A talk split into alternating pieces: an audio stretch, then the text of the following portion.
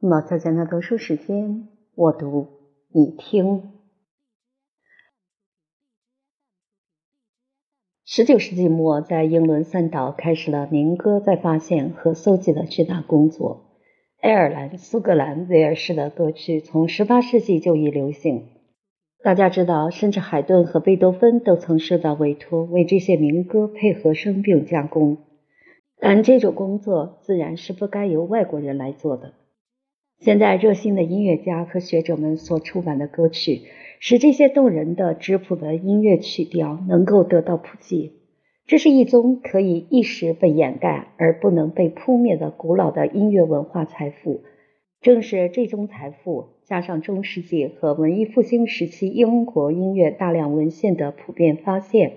才使得英国在出生的二十世纪音乐界中有可能重新获得牢固的地位。美国，十九世纪英国和美国音乐史之间具有某些相似之处。两国都经受了外国音乐的侵略，都征服了侵略者，建立了他们自己的艺术共同体。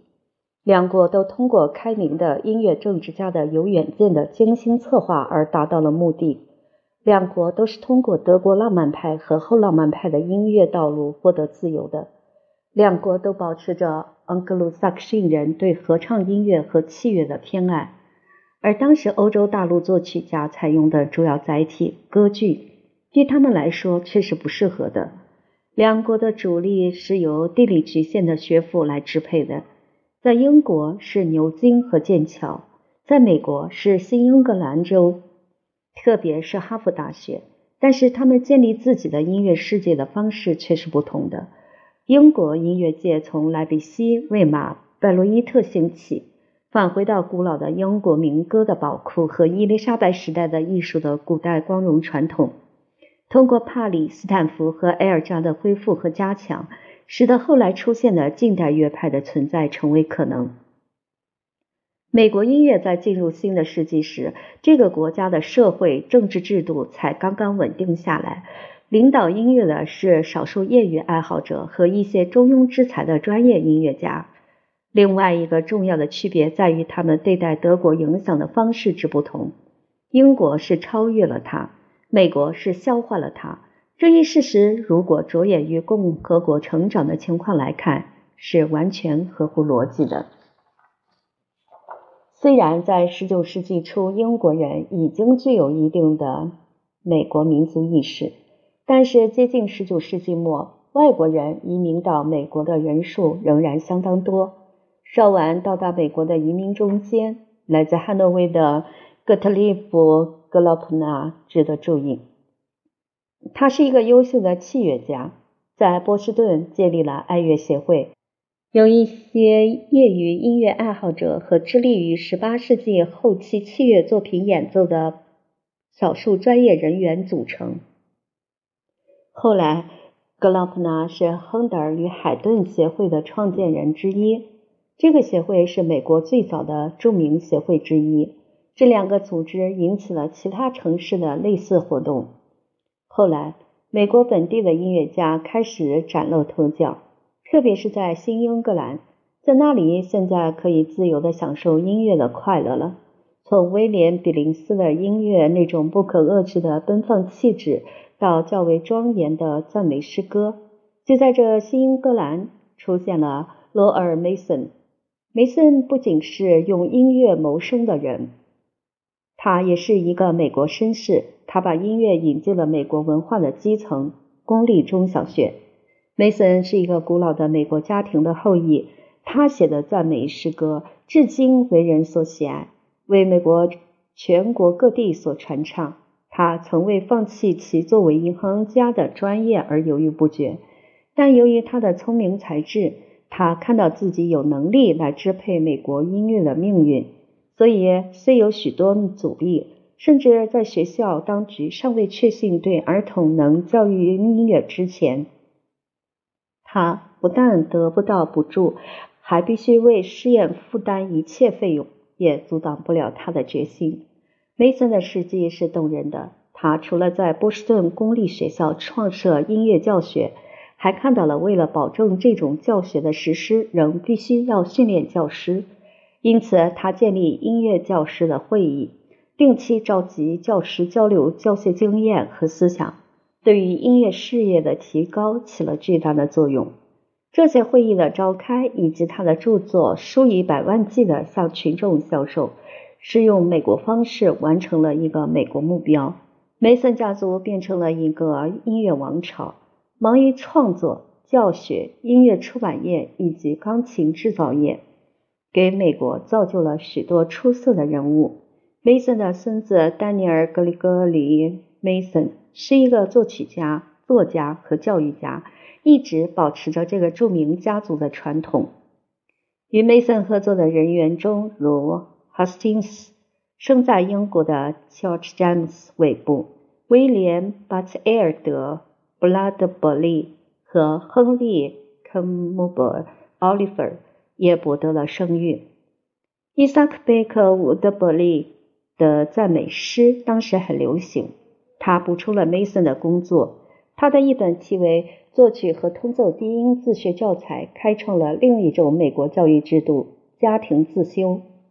19世纪中叶，所有美国相当大的城市中都有了自己的音乐协会，围绕着他们展开了活跃的音乐生活。出现了几个重要的新组织。如纽约市的爱乐管弦乐队，于1842年由 U.C. 希尔建立。这一管弦乐队的第一次演出节目包括贝多芬的第五交响乐、韦伯的《奥伯龙序曲》，一首卡利沃达写的序曲，选自歌剧《奥伯龙》《费德里奥》和《后宫诱逃》的声乐选曲，一首罗西尼的二重唱，还有按欧洲大陆的方式一个室内乐作品。古梅尔的五重奏，这个曲目单完全是很艺术的、进步的，大大超越了许多当时欧洲演出的典型节目单。尽管有些音乐会，特别是钢琴独奏会，反映出欧洲大都市的趣味，如爱尔兰歌曲《幻想曲》、流行歌剧的《拔萃曲》之外，但这些19世纪初音乐家们所演出的曲目确实是值得称赞的，甚至歌剧也很繁荣。美国观众熟悉了帕伊谢洛、莫扎特、贝多芬、韦伯、布瓦尔迪、奥德多尼采蒂和贝利尼的作品。值得注意的是，在几个世代以前，法律还在保护人民不受音乐毒害的国家里，竟能如此之快地接受了这些作曲家们的作品。罗西尼的《塞维利亚的理发师》于1819年在纽约上演。这是在意大利上演之后的第三年，在巴黎首次上演的前六个月。韦伯的《自由射手》于1825年在纽约上演，而门德尔松的清唱剧《圣保罗》于1838年来到同一城市，和德国原来的演出只相隔两年。日耳曼协会于1852年演出瓦格纳的《汤豪瑟》的选段。那时正是瓦格纳在大多数欧洲音乐中心还不大知名的时候。初期的歌剧演出都采用英语，这说明演出组织者是按常识办事儿的。但后来又放弃了，这很说明在美国音乐爱好者与歌剧之间还有一定的距离。当莫扎特的著名歌剧台本作家达蓬特在纽约住下来的时候。人们期望着这位事业心强的诗人、探险家能进入音乐界。果然，他邀请了一个意大利歌剧团在纽约演出了一季。为了这次演出，1835年建立了一座豪华的歌剧院。叙事歌曲和流行歌曲也非常受欢迎。一些本国的作曲家，其中有以前所说的18世纪的先锋人物海维特家族的后裔。也有来自叙事歌曲的家乡英国的作曲家写了大量这类作品，但所有这些大部分是艺术音乐作曲家的人，比起斯蒂芬·福斯特来就显得逊色多了。福斯特成了美国游吟诗人的代表。随着音乐生活的繁荣，真正的开始了外国演奏家的大会师。歌唱家有詹妮·林德。亨利埃特·松塔格，小提琴家有阿尔布尔、爱德华·雷梅尼，钢琴家有亨利·赫兹、西吉斯蒙德·塔尔贝格。他们来到了美国，征服了美国。但是，美国演奏家也开始和群众见面了。戈特查尔克从各方面说都可以比得上来自欧洲大陆的键盘骑士。作为一个钢琴演奏家，他受到全欧的欢迎。他的那些甜美的作品及其奇特的行为，可以与巴黎和伦敦的最优秀的音乐家媲美。除去一些赚了钱就离开的来访者之外，有一批稳定的移民，特别是在1848年革命之后，其中有很多是很有才能、有技术的音乐家，他们加速了美国音乐生活的发展。由于移民中德国人很多。所以，当时美国音乐中的德国倾向很突出。当时起作用的团体有日耳曼协会的优秀的小管弦乐队，个人有安东尼·菲利普·海因里希。随着边界的向西扩张，音乐不断迅速发展。美国文化史的研究者为之震惊。自从波士顿公立学校采用 Mason 的体系十年之后，芝加哥的学校也在课表上设了音乐课。世纪中叶。在密尔沃基、辛辛那提和圣路易斯等地成立了清唱剧和歌唱团体，在芝加哥和旧金山演出了歌剧和交响乐。在这些新的城市中，新建的歌剧院演出的作品也是新的。1850年，在芝加哥上演了贝利尼的《梦游女》；1853年，在旧金山上演了威尔第的《埃尔纳尼》。六十年代开始了音乐家团体的旅行演奏。早些时候，日耳曼协会曾到东部城市开过数百场音乐会。一八六九年，特奥多尔·托马斯和他的纽约管弦乐队远征西部最远之地芝加哥。美国音乐家的新的一代首领来自梅森家族，是梅森的儿子威廉。他是和当代。欧洲首要音乐家们发生联系的第一个美国人，他是李斯特的学生，常住在新德意志乐派的罗马魏玛。他回到美国时，已经是一个训练有素的、经验丰富的音乐家了。他继续着他父亲的宣传音乐教育工作，并把它扩大到器乐方面。他对美国音乐造成的影响是无法估计的。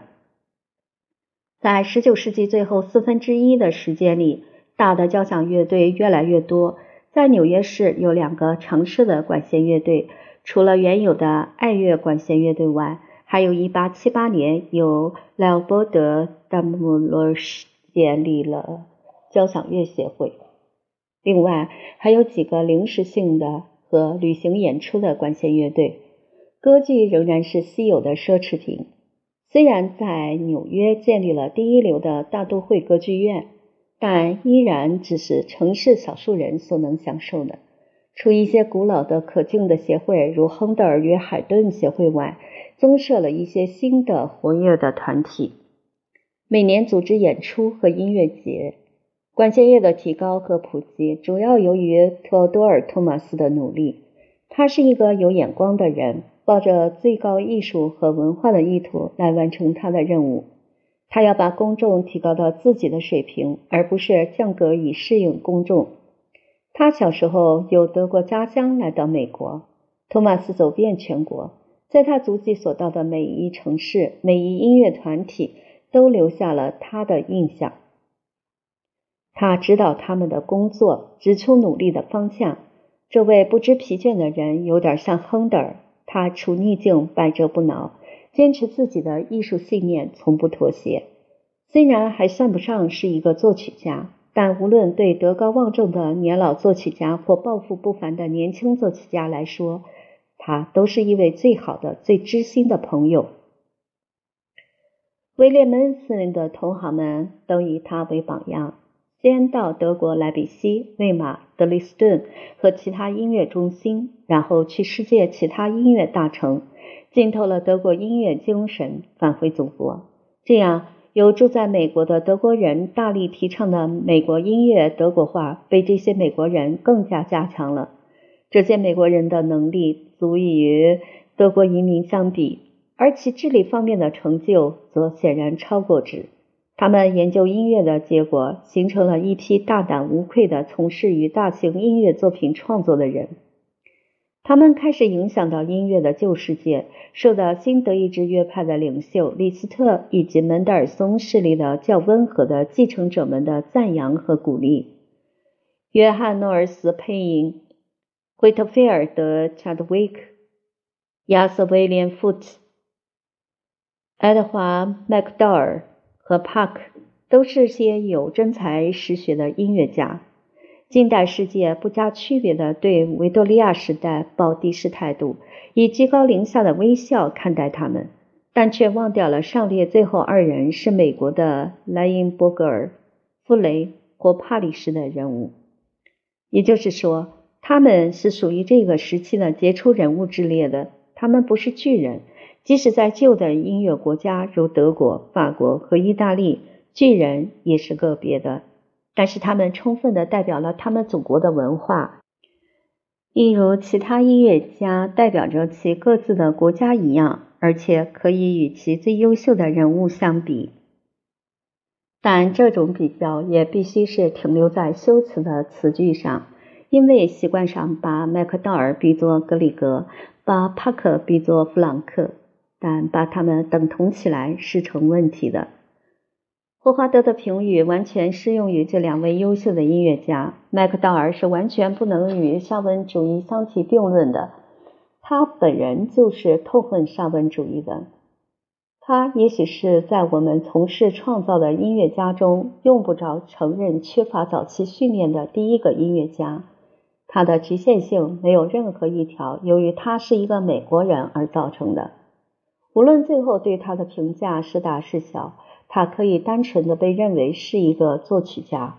而这并不是因为他是美国人。我们要对他客气一些，我们把他置于放大镜之下，剥去被他的崇拜者出于热心而不是明智所加在他身上的理想化的外衣。他必将举着几面仍在飘扬的旗帜涌现出来，在这些旗帜之中有一面旗帜。麦克道尔和帕克比他们同一时期的欧洲同行们举得更高、更具色彩。他们是一种从几乎尚未耕耘的音乐土壤上生出的、正在成长中的新的文明的先驱，但他们和那些背后有几百年伟大音乐的连续不断的过去传统的音乐家们做出了同等重大的业绩。看起来好像相似的比拟，实际上其不同犹如新世界之于旧世界。春天之于秋天，未来的希望之于过去的死寂，这些期望是否合理呢？留给用法国教育替换了德国教育的二十世纪的美国作曲家来做证明吧。音乐中的民族主义。十八世纪是世界的世纪，十九世纪是一个反动的时期，是浪漫主义的世纪，是哥特艺术复兴的世纪，是发现异国美的世纪，是暧昧的、神秘的、悲观的哲学盛行的世纪。就在这个世纪里，出现了文学艺术中的民族主义的问题。这个世纪的整个的艺术产品都带有民族主义问题的色彩。所谓民族乐派的大量作品，仅由于他们和过去诸世纪中国际的主流派相对立，而被认为具有其存在的价值。某种文学或艺术可以追随世界艺术的潮流，忠实的表现其理想，汲取其传统采用的形式及手法，成为世界艺术的一部分，但不具有独立的和绝对的价值。这种文学或音乐可能只是一种渺小的模仿艺术，它只能扩大世界艺术的数量，而并不正为之增添任何新的或有生命力的东西。在文学艺术的领域里，只有值得增添才是有价值的。根据这个观点来看，一种民族的文学或音乐。只有在它为世界艺术所贡献的新的声音和色彩不仅仅是地方色彩的情况下，才具有普遍的价值和重要性。但我们还必须规定如下条件：创造性、新的色彩、新的音响，并非指的是一种粗野的民族主义。此外，并非每种民族主义都适合纳入一个更大的文化统一体。民族主义只有在它既能吸引又能被吸引的条件下，才是世界艺术的积极的收获。世界艺术文化总的来讲是各民族的心灵大合奏。粗糙的民族的声音，在它位于普遍的精神协调之前，必然产生不协和音，给这个大合奏增添新的声音，在世界艺术的多色的画板上增添新的颜色，这是最伟大的功绩。个别的作品的世界价值，并不是和他们的特殊的民族性成正比例的，相反。一个艺术品在世界艺术中的地位，是其所代表的某种并非其原来民族所独有的东西，以及某种普遍性的东西的多少而定。我们可以说，如果一个艺术品包括很少或没有民族特点，它本身也并不因此就失掉普遍的重要性。亚历山大王朝的文学远远说不上我们所谓的民族性。中世纪的拉丁文学，甚至在语言上也不限于是某一个国家的。文艺复兴时期的复调宗教音乐，从弗兰德斯到西西里，在风格上表现出统一性。十八世纪沿着法国路线产生了一种国际的文学。创造者本身，无论是人文主义者、法兰西弗兰德斯乐派的作曲家，或卡萨诺瓦时代的身为探险家的文学家。他们都是世界性的人物，所有这些都足以这说明，虽然在同一艺术品中可以同时具有普遍的和民族的艺术价值，但这两种价值是不同的。只关系到一个国家的特殊问题的艺术，不能代表普遍的价值。例如，只表现一个民族艺术和生活的孤立的、遥远的、特殊的某一方面，不能算得上整个的民族艺术，是一样的道理。另外一方面，一个民族的问题和苦难的最富于民族性的表现，如果它是客观的体现出来的，是作为普遍人类的典型体现出来的；如果它是和人类社会相联系的，它就可以成为普遍性的艺术。当艺术品的内部形式和色彩是民族的，但其内容是普遍性的时候。就发生了融化为真正的世界艺术的过程。和这种艺术相对立的是另一种类型的民族艺术，其内容是片面的，因而也是没有意义的民族的，而形式是没有色彩的世界性的。我们区分开的两种价值：民族性和西方普遍意义。在每种艺术中，经常是不同程度的存在的。在有些民族艺术中，特别是在俄罗斯音乐中，这两方面经常互相摩擦，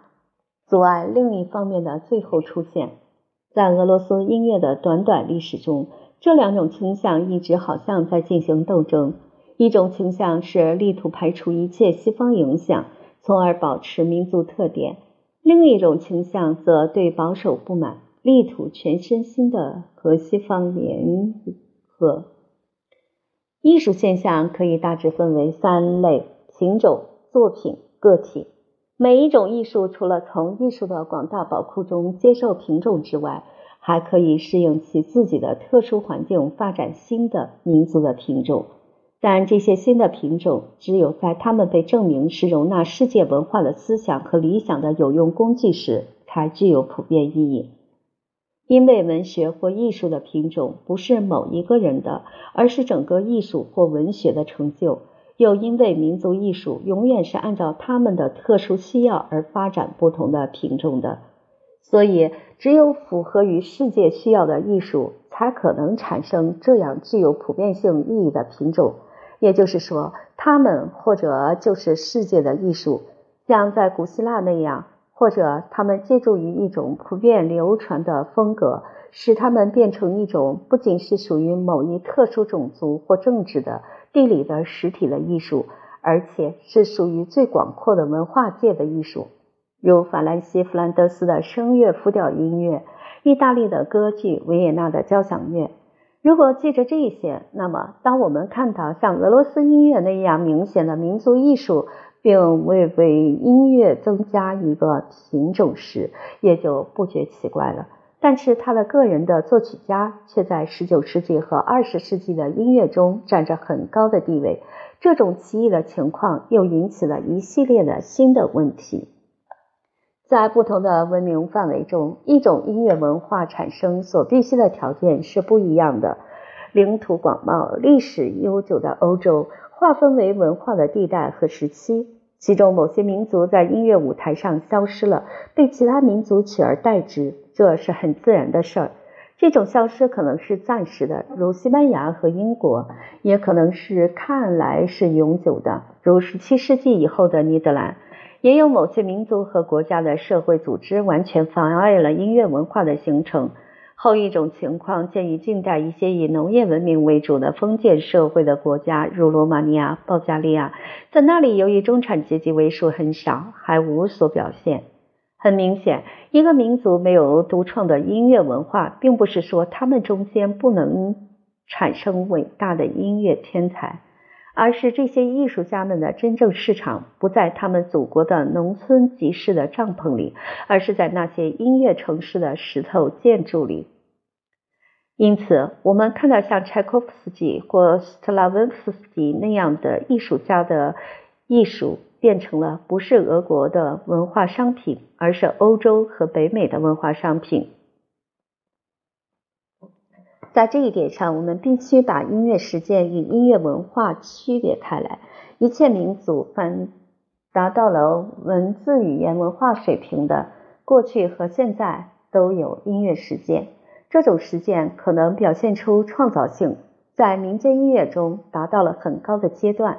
另外，也可能只集中在勤奋的实践其他文化地区的音乐成果，如英国和美国音乐史上的某些阶段。但是，民间音乐缺少音乐文化中所特有的意识，例如苏格兰和罗马尼亚有很美的民间音乐，而没有独创的艺术音乐，就是证明。而大量的勤奋的致力于外国音乐的实践，必然妨碍了正在成长的民族音乐文化的先驱者们的活动。我们在美国亲眼看到的就是这样。直到一定时期，一个国家还没有音乐文化，并不意味着它就永远没有音乐文化了。举一个例子。如斯堪的纳维亚诸国家的音乐，原来仅仅是德国和法国等母国的艺术的移植变种，到了最近才开始有了土生土长的音乐文化。我们回顾一下历史，就可以看到意大利自己的音乐文化出现于十四世纪，当时英国和法国已经可以夸口他们具有数百年的悠久历史的音乐艺术了。也还必须看到，以务农为主的国家，在历史重大变革的影响下，也可能改变他们的社会和文化结构，从而也可以产生音乐的生产者和消费者。规定音乐中的民族的因素不是一件容易的事。大约二百年前，格鲁克在一个巴黎的刊物上曾发表过一种言论，说他希望消除民族的音乐中存在的可笑的区别。但是格鲁克这里所说的民族音乐，是指音乐的形式结构上的不同，而不是指每一个真正的艺术家。即使个性极其显著的艺术家和他对祖国土地的强烈的亲密感，莎士比亚和贝多芬，他们的头和肩膀高出于他们的同胞之上，但他们的脚还是落在他们各自民族的安全土地上。我们把音乐称为一种普遍性的语言，他们的词汇、文法和句法是为各民族所共有的。现在，让我们观察一下这个事实：西方音乐艺术是在比较少数的国家发展起来的，而让我们看看和这表面的普遍性显然是无法解释的相对立的一些国家，以及在各国被认为体现了各自民族精神和音乐思想的某些作曲家的音乐。对于法国人来说，里格几乎是无法下咽的；而弗雷对德国人来说是微不足道的。布鲁克纳使美国人感到厌烦，而整个欧洲除芬兰外，对于美国人把西贝柳斯说的那么神都感到吃惊。这说明两种情况：要么是这一些作曲家的音乐够不上我们所说的作为世界艺术的必要条件，以及他们只代表着他们自己民族艺术的个别部分；要么就是音乐语言的普遍性的说法是虚构的。这后一种解释看来是不能成立的，因为巴赫的最德国化的音乐、德彪西的独特的法国音乐、穆索尔斯基的强烈的俄国音乐，都是广泛为世界所欣赏的。精心吸引被认为是一个民族的音乐中的有代表性的因素，似乎是19世纪一切民族乐派的一种重要的手法。民间因素的采用，在浪漫主义初期只是一种表面的方法。这些因素在作品内部从来没有显示有机的发展，它们不过是引用或只是地方色彩，仅此而已，是孤立的。当吸收的音乐素材来自西欧音乐艺术的主干以外的文明时，就是西方音乐获得某种虚假的民族的外貌。最早的、最著名的例证之一是吉普赛音乐。吉普赛人生活在许多国家中，只是在他们和德国音乐的广大地区的南部边缘接触时，他们的音乐才影响到西方音乐艺术。这里我们不预备讨论吉普赛音乐和匈牙利音乐的关系的老问题，但是从海顿到勃拉姆斯，许多乐曲或乐章都标记着匈牙利式的字样，却是以显然非民族化的方式应用了这些民族的因素。如果一个画家要表现一个英雄事迹，至少他应该力求服装接近于当时的时代。但是德国人采用吉普赛人的动机，却连服装都不予保留。为了自由地运用吉普赛素材，作曲家竟肆意加以改变，从而使原来的素材失去了本质的特点。这样，利用民族音乐显然不会得出有价值的作品来，因为外国的因素只起了香料的作用。民族因素的利用必须符合贝多芬所说的音乐中的诗，但是当这诗，贝多芬所指的是用乐音写成的诗，实际上变成了文学因素时，当它变成了真正的题材时，情况也就变了。在这里，我们不准备讨论这一种情况是否代表进步。也不准备争论把音乐的内容从纯粹抽象的和精神的转移到描摹周围世界的经验的气氛，变得更加具体，是否危害音乐的最根本的力量？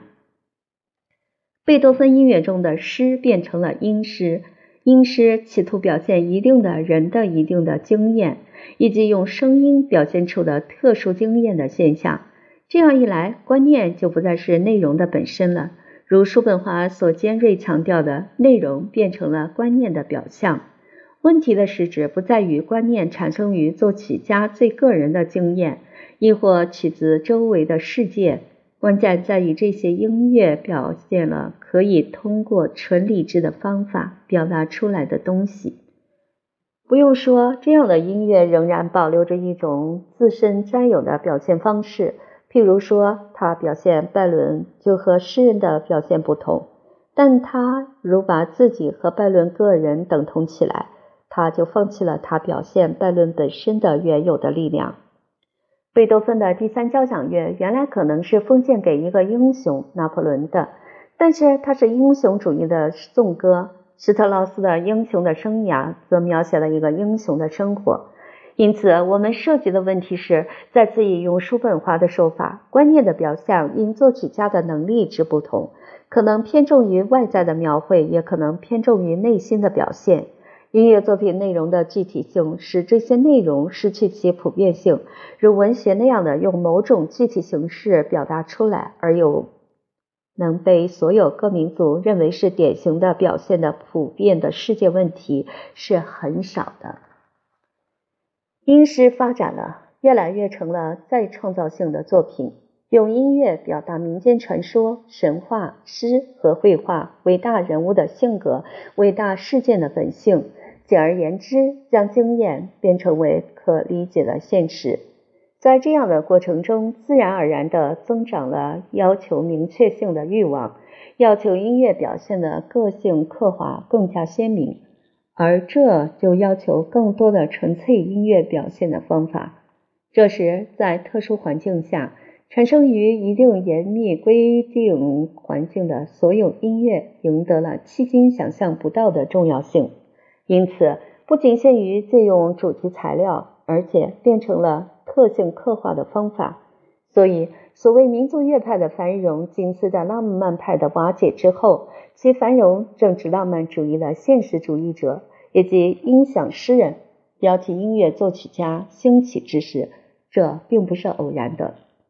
这种现象在德国、意大利和法国都表现得不太明显，因为这些国家的巨大的音乐创作活动已有数百年历史，而他们的音乐财富一直保持着生命力。但即使在这些古老的音乐国家中，也由于着意强调民间的和民族的因素，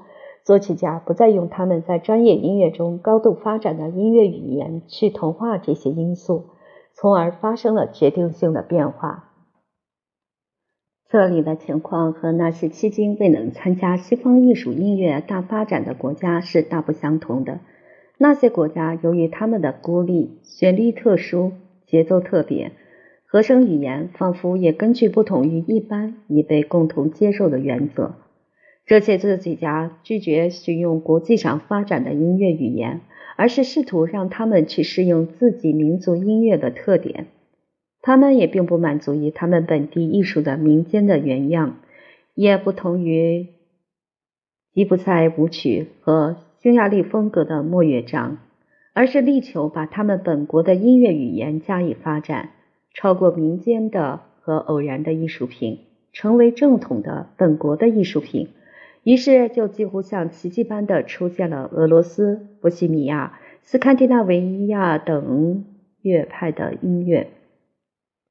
使音乐表现方法大大丰富起来。虽然在大多数的情况下，这些方法都是纯属外在的，但也不能否认，表现方法和形式的丰富也可以促使精神和艺术的领域得到丰富。因为由于提供了新的表现方法，也就增加了表达精神经验的可能性。音乐中民族主义的时期是一个短暂的时期。按词典的说法，各国的音乐之父——俄国的格林卡、波西米亚的斯梅塔纳、斯堪的纳维亚的格里格和辛丁，都是近代的人物。后者还是我们记忆犹新的，在19世纪末达到了高水平。当时正是所谓后浪漫派崩溃的时期，而印象主义寻到并依自己意愿利用了许多新的和前人的特殊的表现方法，从而造成了一个新的国际性的风格。适合于这种风格的有德彪西，还有德法亚、雷斯皮吉或德留斯一类的作曲家。